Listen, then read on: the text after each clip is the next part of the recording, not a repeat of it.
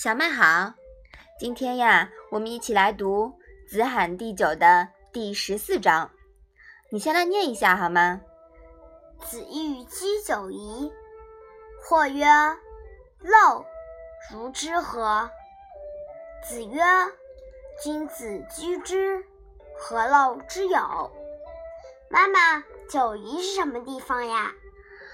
九夷呀，不是地方，是中国古代。对于东方少数民族的通称，“陋”是简陋的意思吗？这里的“陋”呀是闭也，指的是文化闭塞、不开化。这一章的意思呀，你能不能说说看啦？现在，孔子想要归隐到九夷地方去居住，有人说那里非常落后、闭塞、不开化。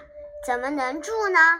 孔子说：“有君子去住，就不必色落后了。”隐居九夷啊，这当然是孔子一时的气话。他还调侃说过要去海外隐居呢。孔子有时候说话呀，也挺可爱的，是吧？嗯，并不总是板着脸的样子。那在中国古代。中原地区的人呀，把居住在东面的人们称为夷人，认为此地闭塞落后，当地人也愚昧不开化。哎，对了，我们在之前学过的《论语》里面呀，也说过这样一句，说的是夷地的人不开化是怎么样一句啊？是夷狄之有君，不如诸夏之无也。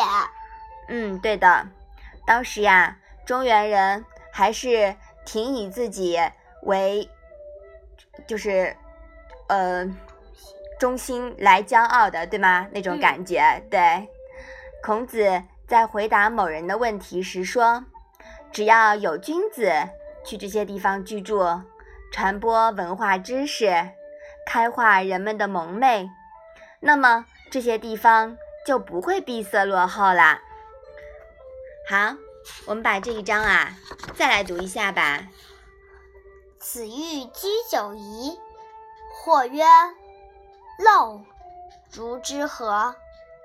子曰：“君子居之，何陋之有？”好的，那我们今天的《论语》小问问呀，就到这里吧。谢谢妈妈。